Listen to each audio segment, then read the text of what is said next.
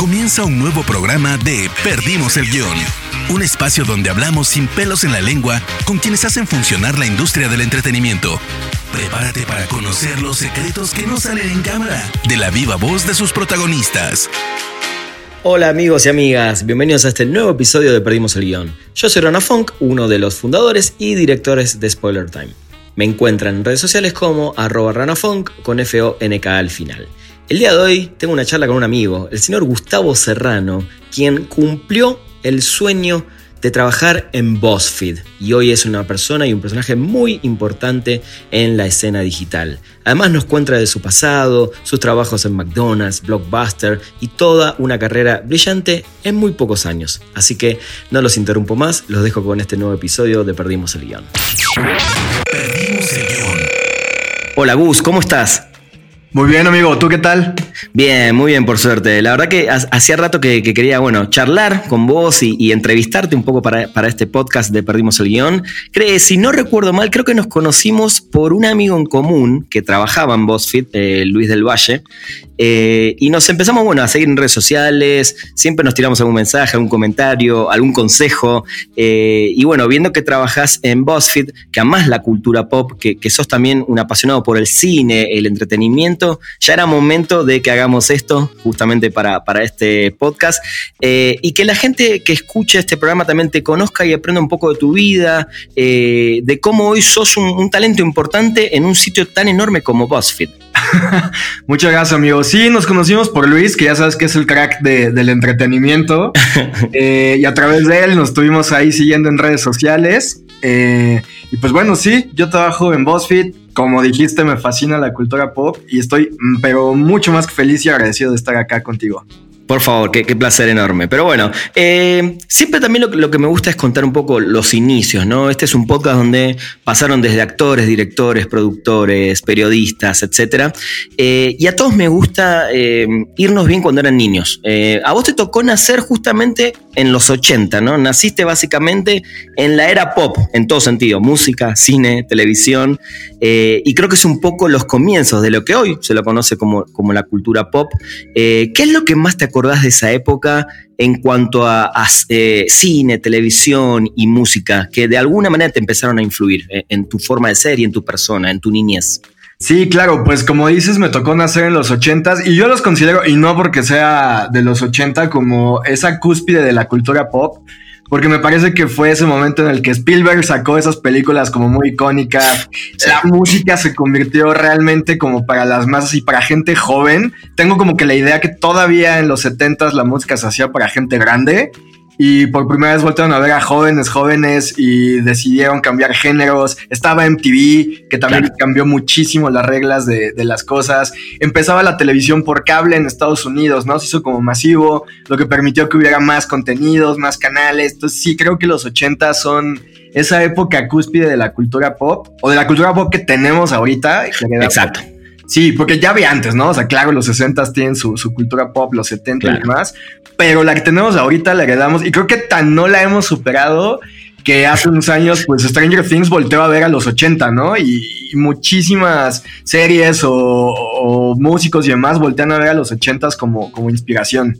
Sí, creo que de hecho estamos viviendo justo en una época de revival y, es algo que también después te quiero preguntar, eh, pero creo que es fundamental algo que dijiste recién y fue para mí, ¿eh? y también lo viví, yo lo viví ya en mi adolescencia, pues yo tengo unos años más que vos, eh, en TV. La llegada de TV causó un furor y, una, y justamente una llegada eh, a que la música se extienda mucho más y por eso empezaron el tema de los videoclips con una banda como Duran Duran a la cabeza que eran mini películas con Madonna y esas bandas de pop que creo que aprovecharon muy bien el formato eh, justamente de la televisión. Me parece que uno de los grandes booms que hubo en ese momento fue la televisión, ¿no?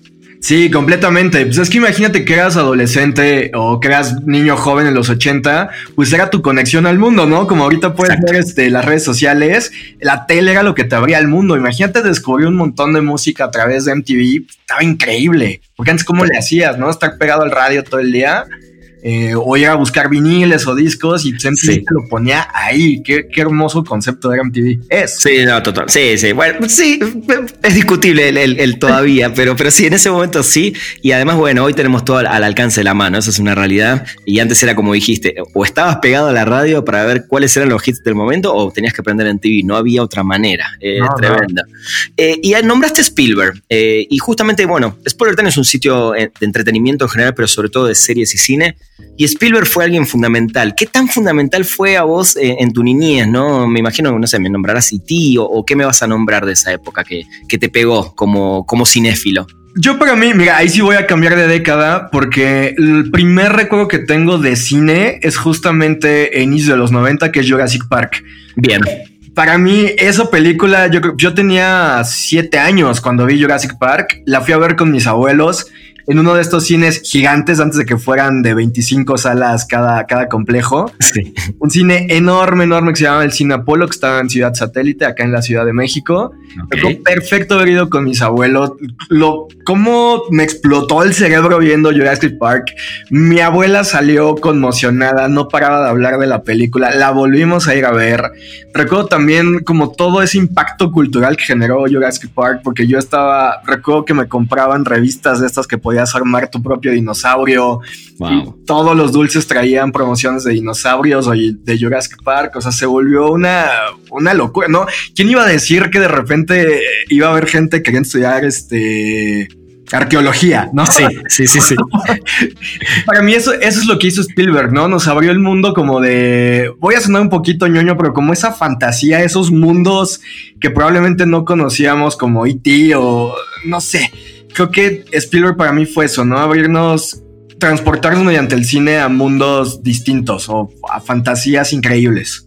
Estoy, estoy 100% de acuerdo y, y, con, para mí, de, a ver, Gus, si coincidís, el agregado de digo, más allá de que obviamente no podríamos tener, bueno, nunca digas nunca, dinosaurios en esta época, el agregado de la parte real, porque Jurassic Park se hizo en una etapa donde todavía el CGI no es lo que es hoy eh, y se ve tan real. Realmente uno en serio siente esa conmoción de estar rodeado de estos eh, dinosaurios que te pueden comer de, un mordiscón en un segundo. Eh, y definitivamente para mí fue una de las películas más revolucionarias, sin dudas, de la historia. Es hermosa, es hermosa. Yo la, he visto varias veces, la vi yo creo que hace unos seis meses. Eh, y se sigue viendo hermosa y los efectos especiales siguen siendo vigentes, ¿sabes? Pasa que ves películas de hace 5 o 10 años y dices, no hombre, ya se ve viejísimo esto, ya el efecto ya no da. Y Jurassic Park sigue ahí, bien hermosa. Totalmente, me encanta. Gus, eh, sé que en tu adolescencia, digo ya yéndonos un par de anitos más, empezaste a ver fútbol americano, sobre todo por eh, tu papá, fanático del fútbol americano, y empezaste a desarrollar, un gustito por los comerciales del Super Bowl, ¿es verdad? sí, imagínate. O sea, pues mi papá le va, le va a los Raiders, pobrecito. Eh, lo, cambiaron de ciudad hace poco, ¿no?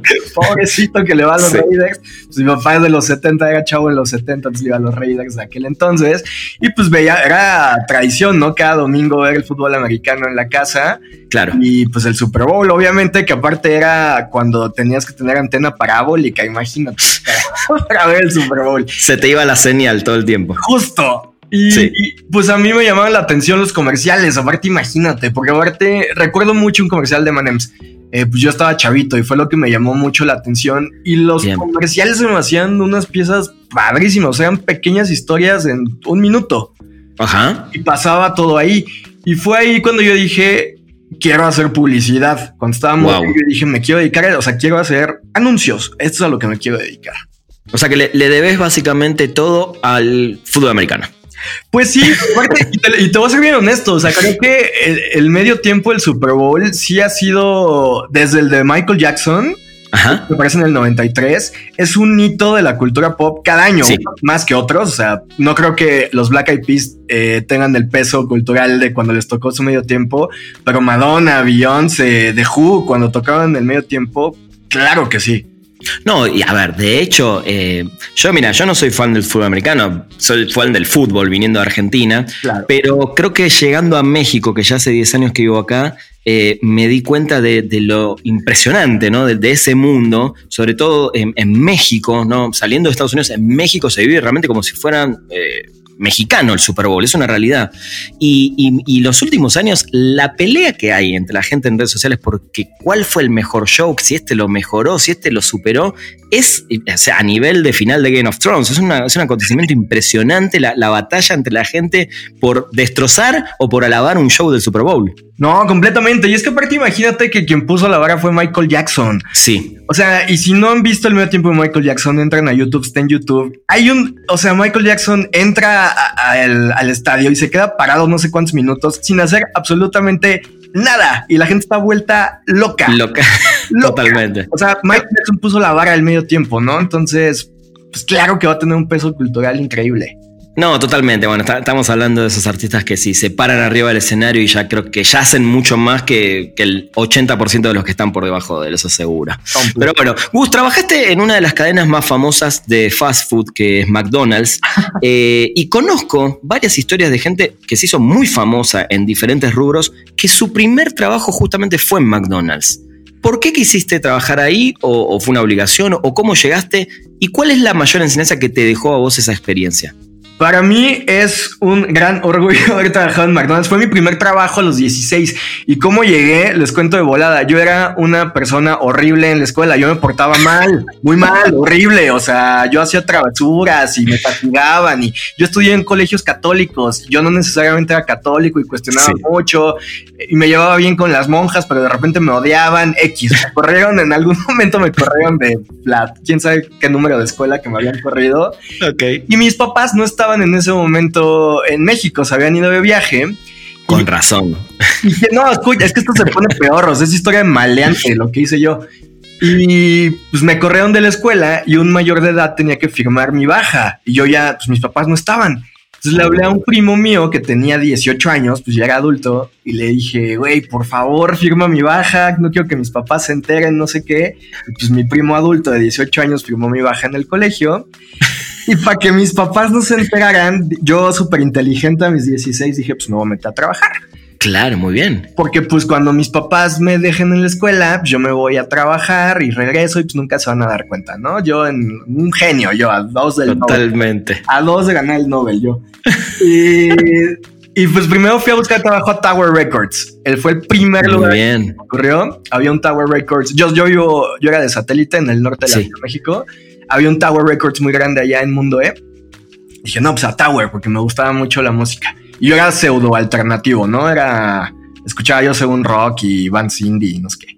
Muy bien. o sea, acá en Tower. ¿En, qué? Pero más o menos, ¿qué año estamos hablando? Este es el 2001.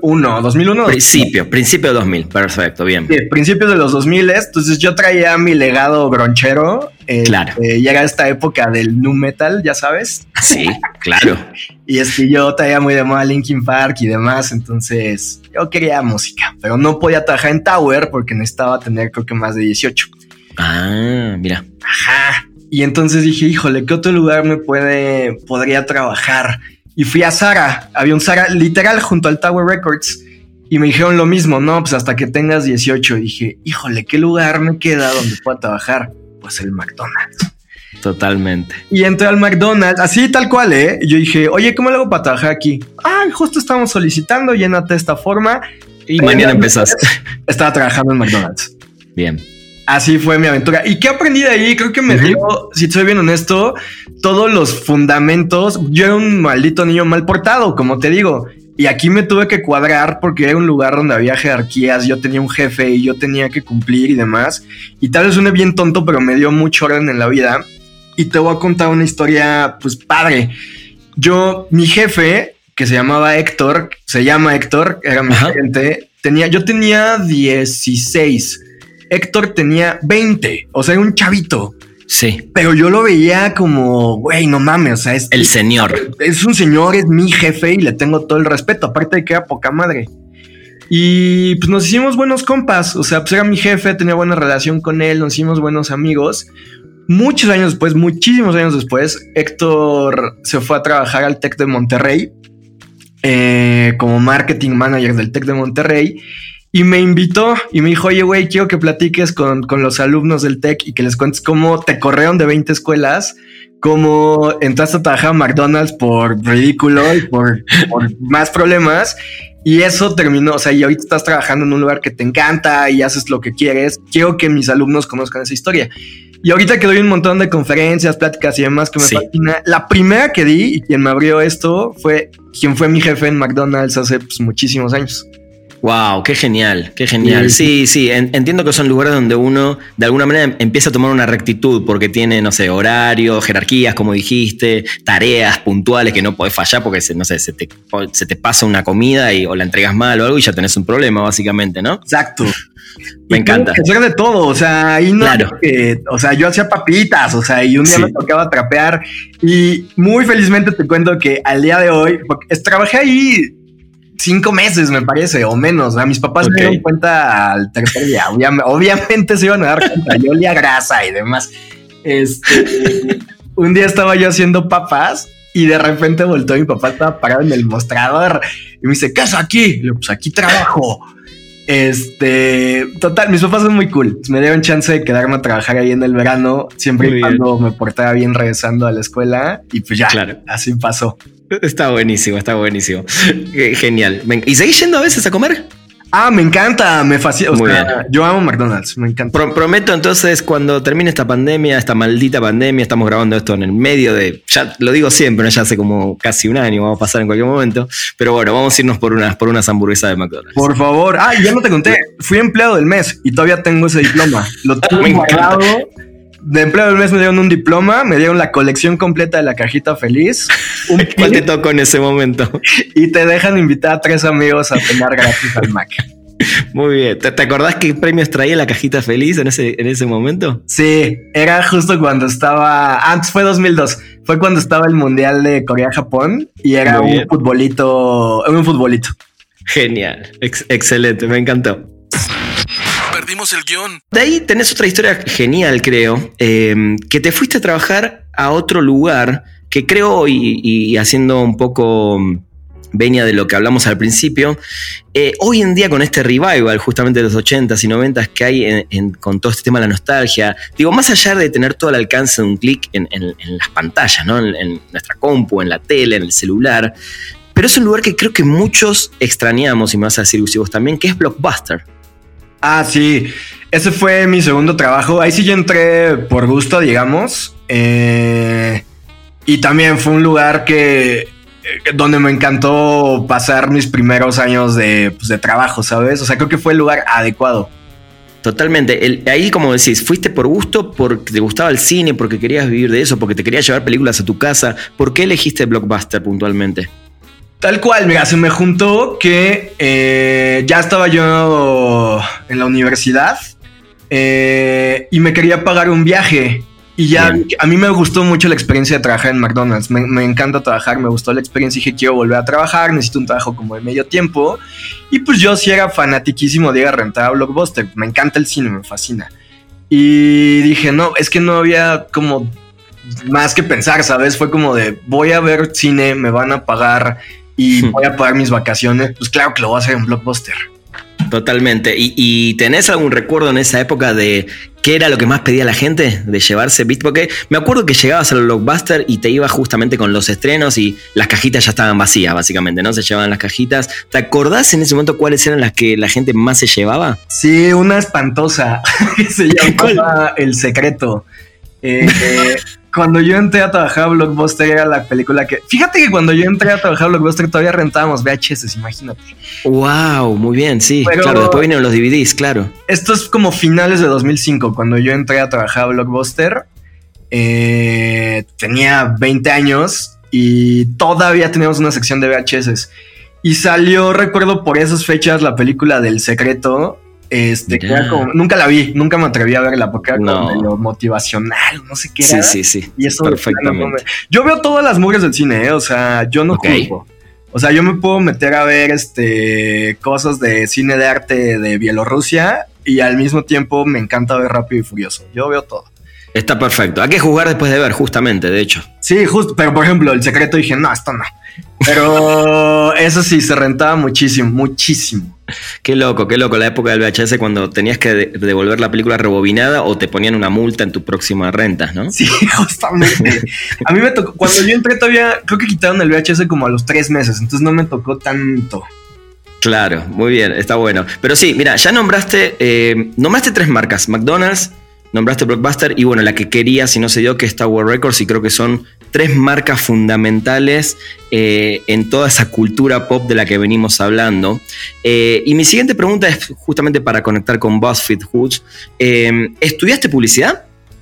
Estudié comunicación, sí. Comunicación. Y cuando estudiaste comunicación, ¿por qué decidiste entrar en esa carrera? Eh, porque no eh, o sea, sí existía BuzzFeed, ¿no? Pero ¿es algo que te llamó la atención para, decidir la carrera que estudiabas? O, se dio después de casualidad que empezaste a conocer eh, este gran sitio, ¿no? Enorme hoy en día. De hecho, todavía no existía BuzzFeed cuando yo entré a la, a la universidad. BuzzFeed empezó en 2008 yo entré a la escuela en 2005, si bien no me fallan las cuentas, pero yo ya sabía que yo quería hacer publicidad. Eh, y investigando dije, pues no necesariamente me gusta mercadotecnia porque no me gustan las matemáticas, básicamente. Y, Muy bien. y me llamaba un poquito diseño gráfico que también puedes llegar a publicidad estudiando diseño gráfico, pero no creo que tenga el talento yo para ser diseñador. Claro. Y comunicación tenía absolutamente todo lo que me gusta. O sea, me gusta el cine, me gusta la televisión, me gusta la fotografía, me gustan los medios impresos. O sea, era la carrera que yo necesitaba estudiar. O sea, quería saber el detrás de por qué las fotos que me llamaban mucho la atención en la portada de Vanity Fair o en Entertainment Weekly eran esas fotos tan icónicas, ¿no? O cómo diablos se hacía para escribir un guion de una sitcom y demás. Entonces dije, no, no, no, esto es lo que quiero hacer, comunicación. Y cuando empezaste a hacer la carrera, ¿viste que se iban cumpliendo esas expectativas que tenías eh, y, las, ibas ya como visualizando para tu futuro profesional? Sí, no, totalmente. Es que yo me veía... Te, te, voy a contar, o sea, yo quería hacer publicidad, pero mi sueño guajiro romántico era ser locutor de radio o VJ de Mira. Entonces, sí, o sea, como mis dos sueños así máximos en la vida. Eh, entonces, pues sí, o sea, tenías clase de producción de televisión y decía, claro, o sea, ya vi no sé qué, o podía hacer mis guiones para si un día tengo un programa de radio. O sea, era absolutamente todo lo que me gustaba todo. Totalmente, totalmente. Mira, tenemos como unos backgrounds muy parecidos ahora que contabas. Bueno, yo soy diseño gráfico, que es comunicación, y si bien no me dediqué al diseño en sí, sí, sí diseñé portadas de discos, hice varias cosas de diseño, me terminé de alguna manera dedicando a la comunicación, ¿no? Claro. Pero, pero venimos si bien yo vengo de dos décadas antes que vos, más o menos, em, nos fuimos por el mismo lado y con básicamente los mismos pretextos, digamos, de cinéfilo, música, series, comunicación, las revistas, la radio, eh, y terminamos básicamente estudiando algo similar. Y contame un poco de ahí, sé que trabajaste en algunas agencias, pero me interesa ya tu, llegada a BuzzFeed. ¿Cómo, ¿Cómo te enteraste primero? ¿Qué fue lo primero que viste en tu vida de BuzzFeed? ¿Y por qué empezaste, digamos, de alguna manera a ser un usuario de BuzzFeed? Yo le entré a BuzzFeed. me acuerdo perfectísimamente cuando le entré a BuzzFeed porque fue cuando salió The Dark Knight Rises. Ok. Eh, y ya en ese momento, que esto es 2012, cuando salió Dark Knight Rises, BuzzFeed ya tenía coberturas de cine muy, muy padres. Y entonces me metí a leer eh, el review que había sacado BuzzFeed sobre Dark Knight Rises, porque a mí no necesariamente me había encantado la película, Chócalas. y, a mí, es, la, es, la, de una de las peores de Batman de la historia, mira lo que te digo. Pero bueno. Y pues fíjate, Batman Begins me gustó mucho y The Dark Knight, hijo, qué fantástica película y Nolan me encanta. Eh, Tenet no me encantó, pero Nolan me gusta mucho en general. Muy bien. Eh, y The Dark Knight Rises estaba yo un poquito decepcionado y dije, quiero leer un review en algún sitio para corroborar que no, que no estoy loco y quiero saber si realmente no está tan buena como yo pienso.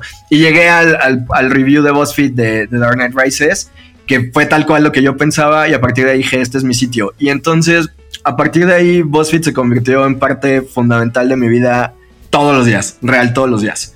O sea, todos los días entrabas, leías, hacías las encuestas, todo. Diario, diario. Es que era el sitio. Te digo que me encanta la cultura pop, ¿no? Y ya leía otros, o sea, pues Voltour, este. O Entertainment Weekly, o no sé, o sea, como los otros más serios, como Hollywood Reporter y demás.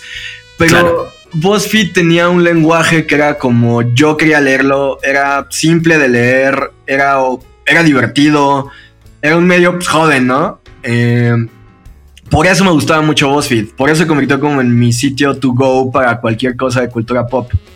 Me encanta. ¿Y cómo llegaste allá a trabajar? ¿Y cuál fue tu primer puesto? Y cómo, contame un poco ese proceso. Claro, pues te digo, yo era súper, súper fan, pero fan from de BuzzFeed. Sí. Y creo que la primera cosa, o sea, todo esto te lleva, yo no creo en, me gusta tener un pensamiento muy estilo Lost, en donde no creo que haya casualidades, sino como que todo hay un guion y te va llevando, o por lo menos okay. pensar así. Eh, y entonces siempre cuento, me voy un poquito atrás en las historias para contar de dónde pasaron. Y, y se me hace Sí. interesante contarlas de esta forma. Resulta que yo entro a trabajar a una agencia y me hago muy, muy amigo de una chica que también amaba BuzzFeed y nos la pasábamos haciendo quizzes y no sé qué. Yo en esa época manejaba Corona y Botlight, la- las Ok. empresas. Sí. Y de repente dije, no existía todavía oficina en México ni en Latinoamérica. Y yo dije, estaría muy chingón hacer una campaña de Botlight con BuzzFeed, porque BuzzFeed se me hace un sitio joven, cool y estaría súper chido. Nadie ha hecho una campaña con BuzzFeed y la madre. Y real, con mi amiga nos la pasábamos hablando de cosas de BuzzFeed y, y de cultura pop en general. Y ahí me tienes yo un día escribiéndole a gente en LinkedIn, buscando cómo podíamos hacer una campaña para Botlight en México. Le escribí a medio mundo, quién sabe cuántos me dejaron en visto, pero de repente uno sí me contestó. Y yo estaba emocionadísimo. O sea, para mí es como si yo estoy hablando con un rockstar, con tu rockstar favorito. Yo estaba hablando con Sí, un güey sí. de ventas de BuzzFeed, hazme el favor. Y yo así como de, oh my god, voy a hablar con alguien de BuzzFeed, no lo puedo creer. O sea, un güey de traje, así, ya sabes. Sí. Este, le dije, güey, es que amamos BuzzFeed acá, hay un chingo de opciones para el mercado, queremos sacar una, este, una campaña con ustedes, no sé qué. Platicamos, estuvo interesante, al final del día no se armó nada, pero ese fue mi primer approach. Eh, Fíjate que un par de meses después me, me habla mi amiga que ya había, ya se había cambiado de trabajo. Mi amiga esta que te digo que yo conocí Sí. en la agencia, se llama Jimena, que le mando muchos saludos si está escuchando. Muy bien. Me dice, güey, tengo algo que contarte muy cabrón, te vas a cagar. Le digo, ¿qué pasó? Nos fuimos a echar una chela y me dice, a mi novio, Baxter, eh, Sí. lo acaban de buscar de BuzzFeed para abrir oficina en México. Y dije, ¿cómo mames? ¿Cómo crees? Y me dijo, y súper va a querer que te vayas a trabajar con él, porque yo conocía a su novio de que había ido a echar chelas a su casa varias veces, me quedaba con él hablando de cultura pop y de BuzzFeed y de quiz y la madre. Wow. Yo creo que en su mente fue como de, no, es este tipo que le encanta, es como la opción natural para jalarlo para acá. Claro. Y me dijo, no, por favor no digas nada, van a abrir oficina como en tres meses, pero pues seguro te va a buscar y pues para que sepas. Dije, órale, qué chingón. Y bueno, no quiero hacer la historia larga, pero bueno, estaba en un evento yo de YouTube con mi trabajo de ese momento, de Sí. Spotlight. Estaba presentándose Frank, que en ese entonces era el director de video de BuzzFeed. Y me marca Baxter. me dice, güey, Wow. mándame, voy a abrir este BuzzFeed México. Eh, digo, a Baxter, si lo topan, pues Baxter estuvo en Buenos Días Santa Fe y estuvo como VJ en MTV un ratote y demás. Sí, y hoy en Netflix. Ahorita está en Netflix, Baxter. Sí. Ajá. Y um, me dice, güey, mándame tu CV, por favor. Y en ese momento dije, tengo que hacer algo original porque esto es BuzzFeed. Y entonces se me ocurrió hacer mi CV en Snapchat, en stories de Snapchat. Entonces me estaba en Los Ángeles en ese momento. Me salía a, Los a las calles de Los Ángeles, a los estudios de cine y demás, a armar fotos, una story como chingona y así armé mi, mi CV, lo mandé. Y pues al final del día me quedé con el trabajo. ¿Lo tenés guardado todavía ese, ese currículum? Debe estar en mis correos enviados, estoy seguro. Wow, Sí, qué buena por historia. ahí, sí. ¿Y, y, y cuál fue el primer puesto que tuviste en BuzzFeed?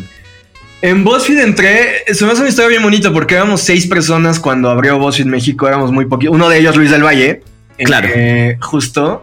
Y pues hacíamos de todo. Eran cinco, era Javi Baxter como el editor. Eran cinco escritores. Raquel, Vivi, Luis, Pepe y Carla.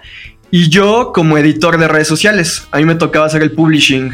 Eh, Muy bien. pero al mismo tiempo era todo, porque éramos, pues esto era Pocos. como jugártela por todo, ¿no? Entonces Claro. yo hacía el community management y yo traducía de repente videos de Tasty, yo los programaba en Facebook y demás, o sea, laboralmente y si lo ves fríamente, para mí era como una especie de paso atrás, porque yo en agencia a mí me reportaban 25 personas, yo era director de contenido, ¿sabes?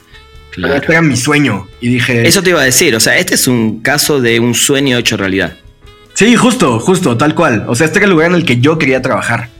Y dije, no importa si me voy ahorita un pasito atrás, creo que puede ser, si el invierto y lo trabajo bien, esto puede tener mucho potencial.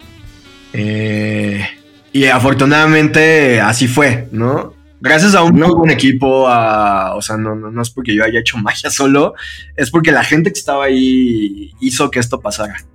No, totalmente, totalmente. Y me imagino, digo, no conozco el caso de todos, pero todos venían también quizás con ese, con ese hambre que le decimos en Argentina, el hambre de, triunfar en algo que te gusta, en, algo nuevo y novedoso para México además y para Latinoamérica.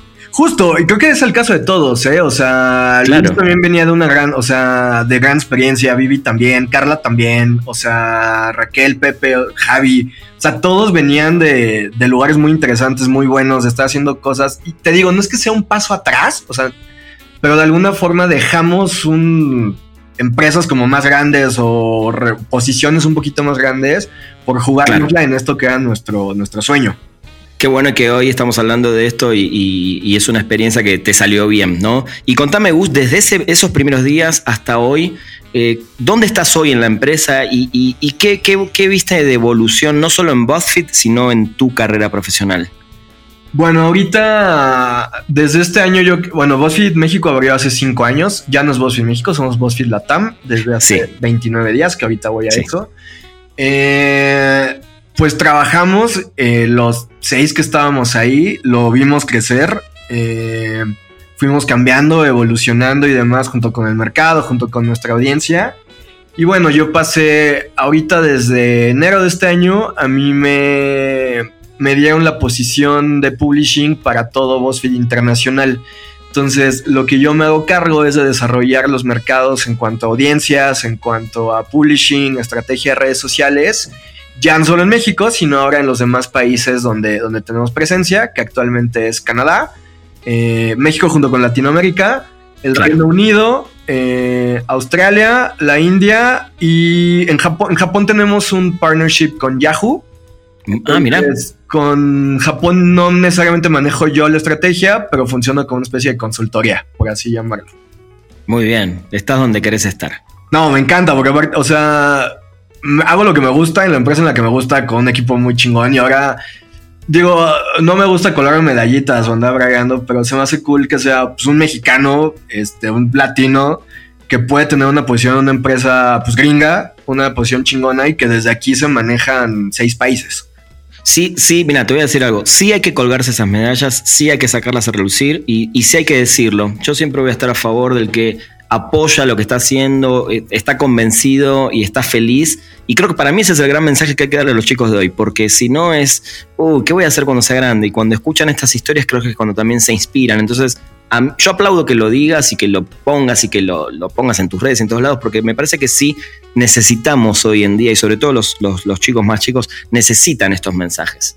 Es cierto, es cierto, es cierto, amigo. Sí, te lo agradezco.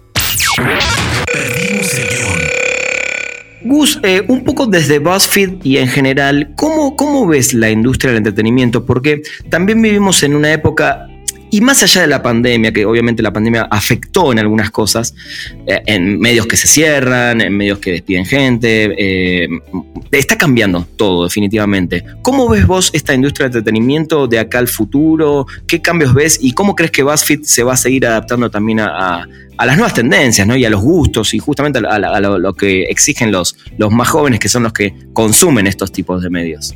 Claro, mira, creo que tú acabas de mencionar dos palabras que me parecen clave, que es adaptación y, conocer las tendencias, saber de tendencias. Y lo veo mirando un poquito hacia atrás cuando salió la televisión y la televisión fue la tele y fue el mismo modelo por 50 años. Eh, no había grandes cambios, grandes, o sea, cambiaban cosas, evolucionaban cosas, pero fue un poquito más lento. Con digital la evolución te ocurre de un día para otro. Algo que, hoy está explotando y que está en fuego, mañana puede ser lo más obsoleto. Y si no te sabes adaptar como medio digital, y si no sabes escuchar a tu audiencia y saber detectar las tendencias, te vas a quedar obsoleto. Entonces me parece muy importante en este momento para todos los que estamos en medios, principalmente medios digitales, que no nos podemos dormir en los laureles y probablemente ahorita cualquier medio diga, no hombre, estoy increíble y soy el medio número uno y el más leído eh, y me leen desde X red social, nada te garantiza que esa red social vaya a seguir vigente en un año. Y si todas tus fichas están apostadas en esa red social o en un nicho de audiencia y que todo cambie de la noche a la mañana, te vas a quedar atrás. Y, es por eso que se me hace muy importante ahorita tener posiciones en, en los medios que realmente estén involucradas escuchando a las audiencias, detectando las tendencias y adaptándote sí o sí. O sea, a mí me parece un claro ejemplo TikTok, ¿no? Que TikTok llegó muy disruptivo. Eh, creo que la pandemia vino a acelerar muchísimos cambios en muchísimas industrias, medios y demás. sí, sobre todo la del entretenimiento, ¿eh? Muchísimo. Sí. Y de repente yo veía comentarios de gente que decía, pues no, no le voy a entrar a TikTok porque no me gusta y eso es para gente que y es como, no, espérate, o sea... Ya están todos ahí. Claro, o sea, si no le quieres entrar está perfecto, pero... Claro, sí, sí, sí, sí. Pero yo creo que como decisión de marca o como de medio, pues está bien que la apuestes. Igual y no funciona, pero por lo menos la apostaste, ¿no? Sí, y sí. No, no perdiste nada. Sí, creo que es fundamental eso. Eh, hay que arriesgar, ¿no? Totalmente. Siempre voy a ser eh, de la idea de que tienes que apostar y jugártela. Totalmente, me encanta. Esa, es mi filosofía, Gus. Eh, vamos, te voy a hacer unas preguntas que las podés contestar desde el lado personal o del lado profesional o de ambos, la que mejor te quede. Eh, no, sirve cualquier respuesta de, ambos lados, ¿sí? Venga. ¿Cuál consideras, Gus, hasta el momento que es tu más grande logro? Ay, eh, yo creo que estar trabajando en el lugar que quiero, con la gente que quiero, respeto y admiro.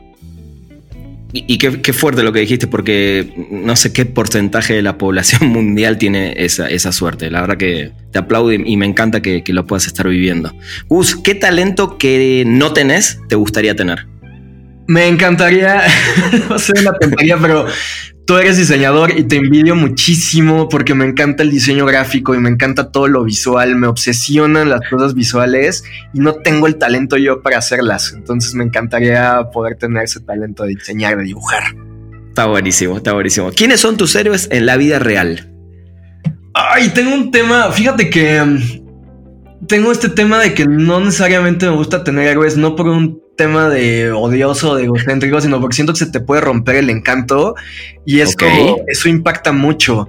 Pero sí hay mucha gente que me inspira y te puedo nombrar la primera que puede ser Madonna y Madonna y porque retomé muchas cosas de lo que ha hecho Madonna, ¿no? Si algo hizo Madonna fue reinventarse, que es lo que hablábamos hace ratito. Sí. De irse a los clubs under de Nueva York, detectar esas tendencias, llevarlas al mainstream, pero no subirse ella al mainstream, sino ella imponerlo, ¿no? Entonces, es una manera de pensar como de Madonna y lo pienso también, volviendo a los ochentas, a Prince, eh, que Prince hacía exactamente lo mismo, ¿no? Fue este tipo que que le gustaba estar un poquito de repente detrás de cámaras, pero él movía la industria o gran parte de la industria musical de los ochentas porque sabía lo que venía, se adaptaba, cambiaba. Eh, yo te puedo hablar de ellos dos que me vienen ahorita a la cabeza. Me gusta, más eh, están hablando dos precursores y creo que en ciertas cosas adelantados a su época también. Sí, completamente.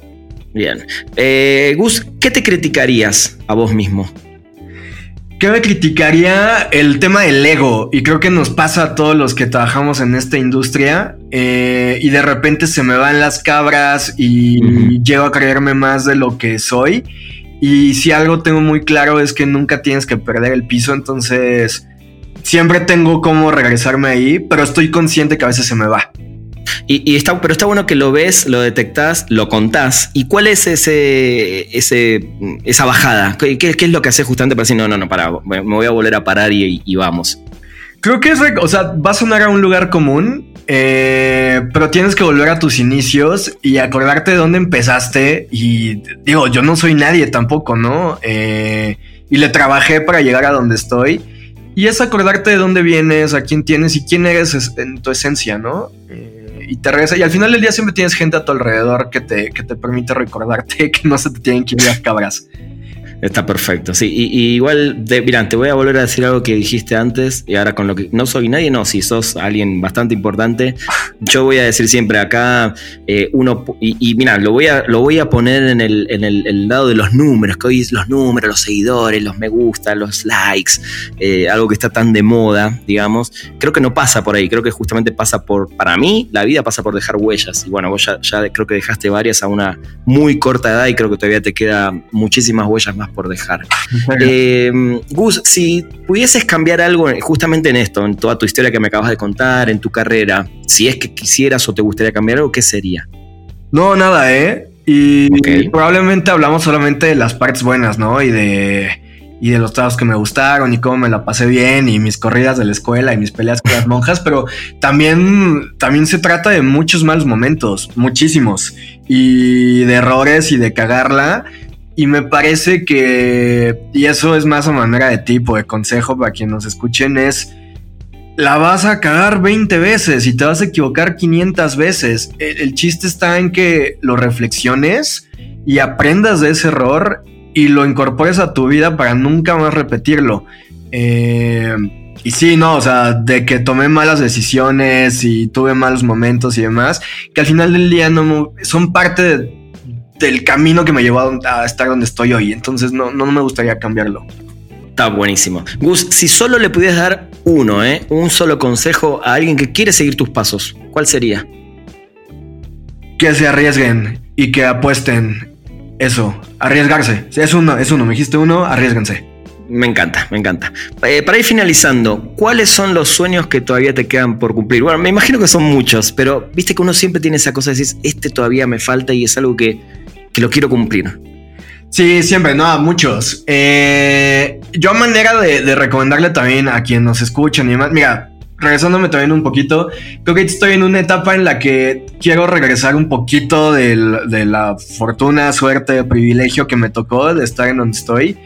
Y decidí estar enfocarme mucho a dar clases a gente joven que está en la escuela y decirle, oye, mira, el mundo laboral me tocó a mí así, o sea, yo no era perfecto, no era de 10, me corrieron de las escuelas, no, hubo momentos que no sabía ni qué quería hacer con mi vida, pero se puede, o sea, si tienes claro cuál es tu sueño o en qué quieres trabajar o qué quieres hacer con tu vida y trabajas para lograrlo, se puede, ¿no? Y entonces siempre me gusta tener como metas a largo plazo y metas a corto plazo. Eh, ¿Qué sueño tengo ahorita? Estoy trabajando un poquito más para para hacer más profesional este tema de ser este pues speaker, porque quiero compartirle a la gente pues, lo que te estoy contando, ¿no? O sea, claro, un que trapeaba los baños de McDonald's hace 20 años, ¿sabes? O sea, nadie me regaló nada, la cagué 20 veces, me he equivocado 20 veces, pero al final del día se puede. y me gusta compartirle esto a la gente. Está, buenísimo.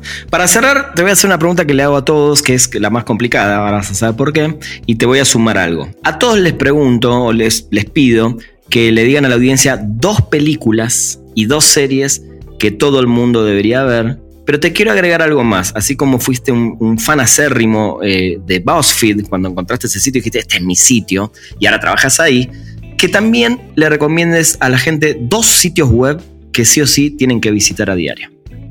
Híjole, está complicadísimo y más siendo de bote pronto y lo más probable es que me vas a dejar pensando toda la noche diciendo, oh, hubiera cambiado una película. lo sé. Mira, pero creo que lo interesante de esto es que la tienes que decir de bote pronto, entonces es como lo primero que tienes en la cabeza. Eh, a mí me gusta mucho Memento, eh, hablando de las películas. ¿Por qué me gusta Memento? Porque es algo que cambió la narrativa, ¿no? Y te cuentan las cosas de distinta manera. Y me gusta mucho que le veas un lado B a las cosas. No todo tiene que ser blanco o negro. Hay una gama enorme de grises.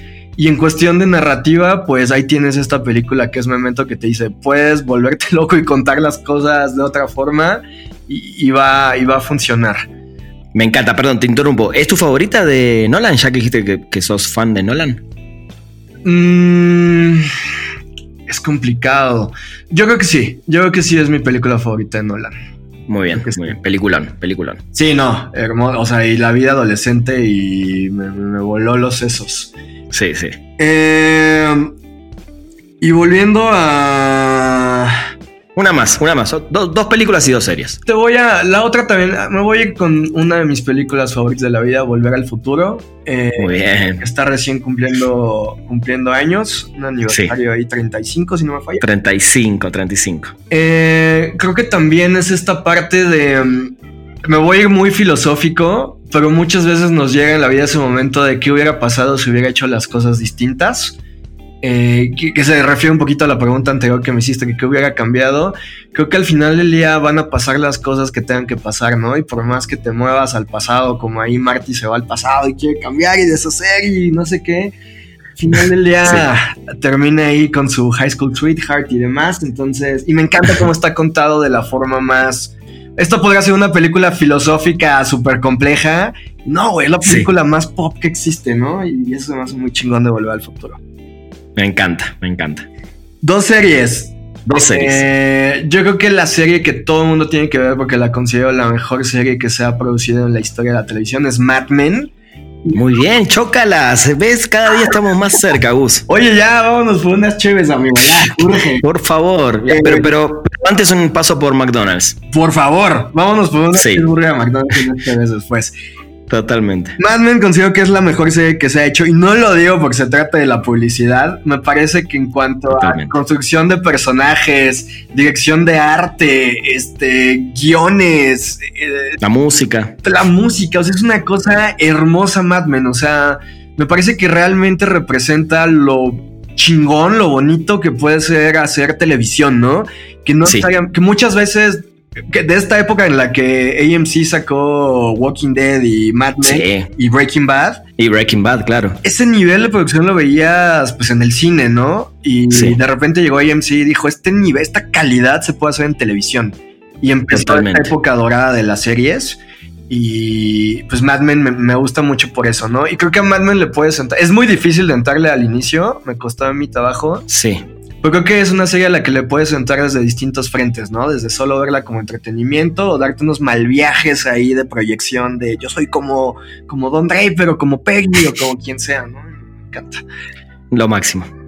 Y la segunda eh, es una serie más pop eh, de J.J. Abrams que me gusta lo amo y lo odio a J.J. Porque... Creo que ese sentimiento lo tenemos todos. Ay, no, no sabes cómo lo amo y lo odio este cabrón porque te triguea cosas tan chingonas eh, y luego no sabe cómo terminarlas. Que digo, cabrón, ¿qué me prendiste de esta forma y luego me dejaste tan decepcionado?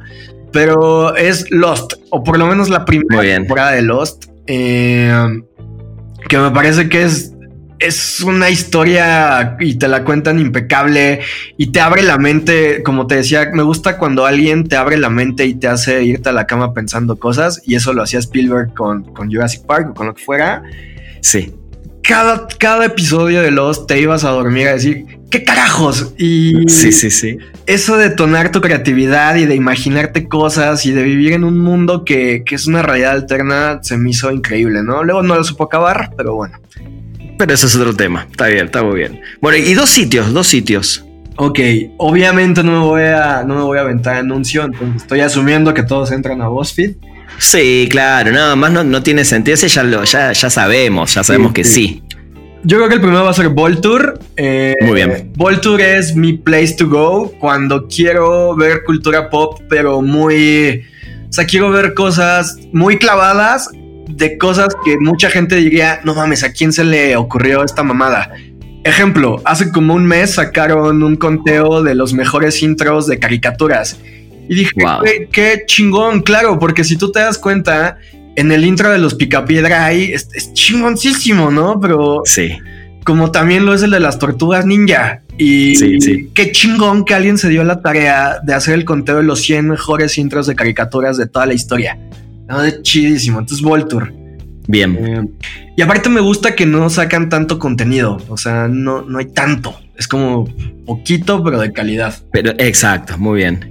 Y el segundo, me voy a ir a la parte tecnológica y de tendencias. Motherboard en Vice. Eh, que hace periodismo de investigación, pero de tecnología.